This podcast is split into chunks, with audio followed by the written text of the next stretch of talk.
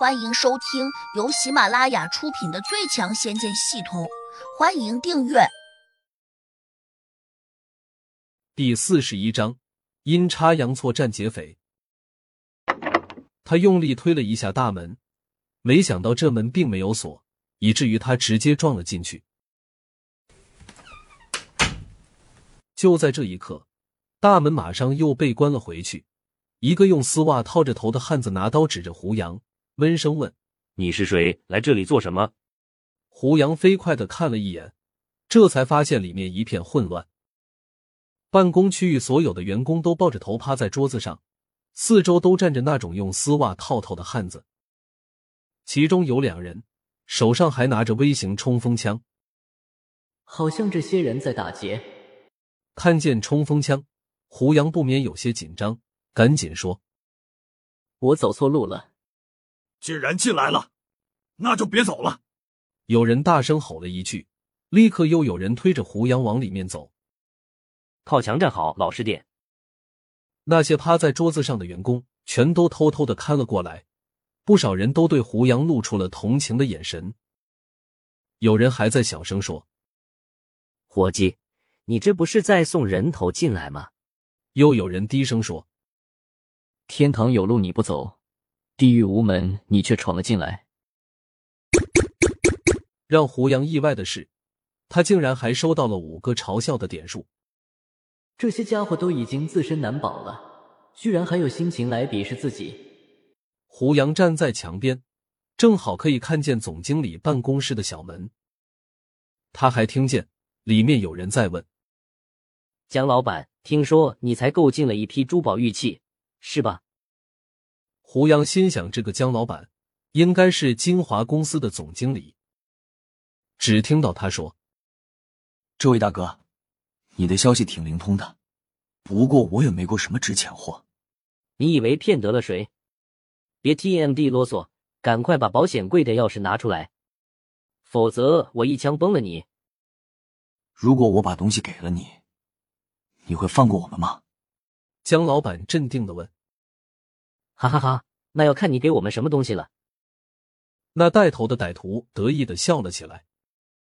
胡杨一听，心里咯噔了一下。这些穷凶极恶的歹徒，会不会既拿了东西又要劫人性命？我今天的运气好像有点背。总经理室的门是关着的，外面总共有四个劫匪，其中两人拿着枪，两人拿着刀。胡杨飞快的权衡了一下。只要先打掉那两个拿枪的劫匪，其他人应该不太难对付。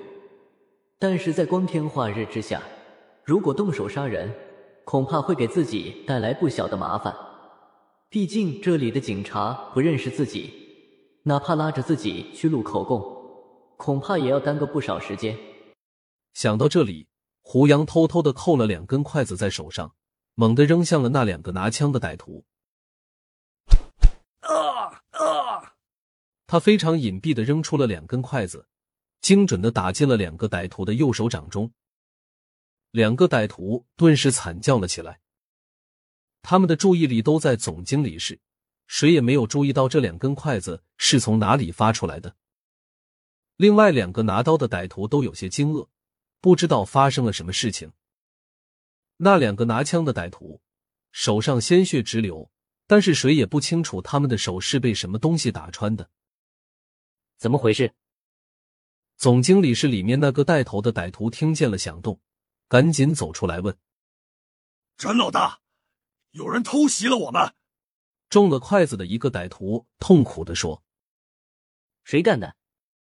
站出来！”那个叫陈老大的歹徒用凶狠的眼神扫向了全场，同时他手上还拿出了一把手枪。胡杨当然不相信自己的速度会比手枪的子弹快，所以当那个陈老大的眼睛盯过来的时候，他没有吭声。不过就在陈老大转头看向别人时，胡杨毫不迟疑的出手了。他的筷子本来是冲着陈老大的手掌去的，可是让他万万没有想到的是，那家伙竟然突然侧身闪了过去，紧跟着陈老大的手枪指向了胡杨。胡杨心里一紧，这个老狐狸他好像早就在怀疑自己了。到了这个时候，他也顾不上许多，甚至可以说，他压根没有多想，手上早已经扣了三根筷子，唰的一声就扔了出去。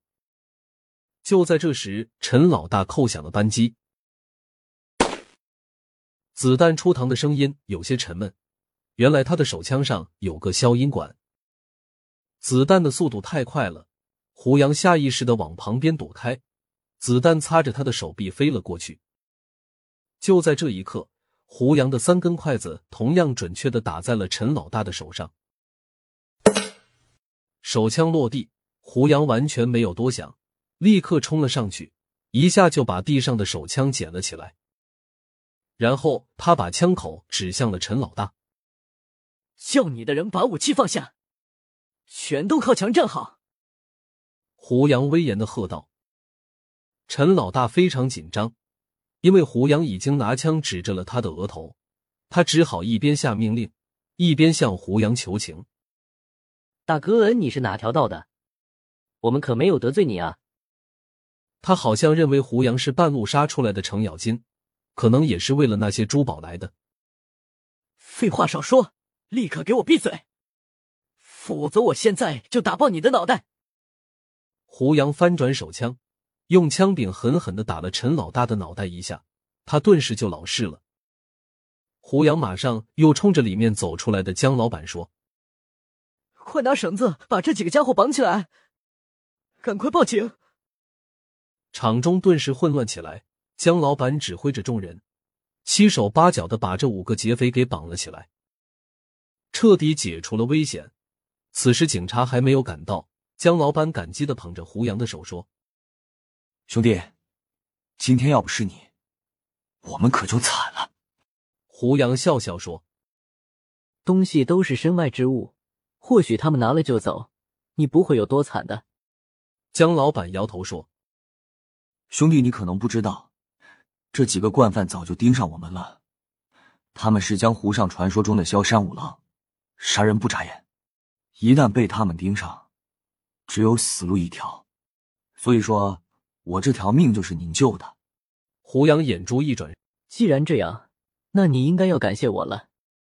江老板一怔，随即哈哈大笑道：“当然得感谢了，兄弟，你想要什么，只要我能拿得出来的，我都给你。”本集已播讲完毕。请订阅专辑，下集精彩继续。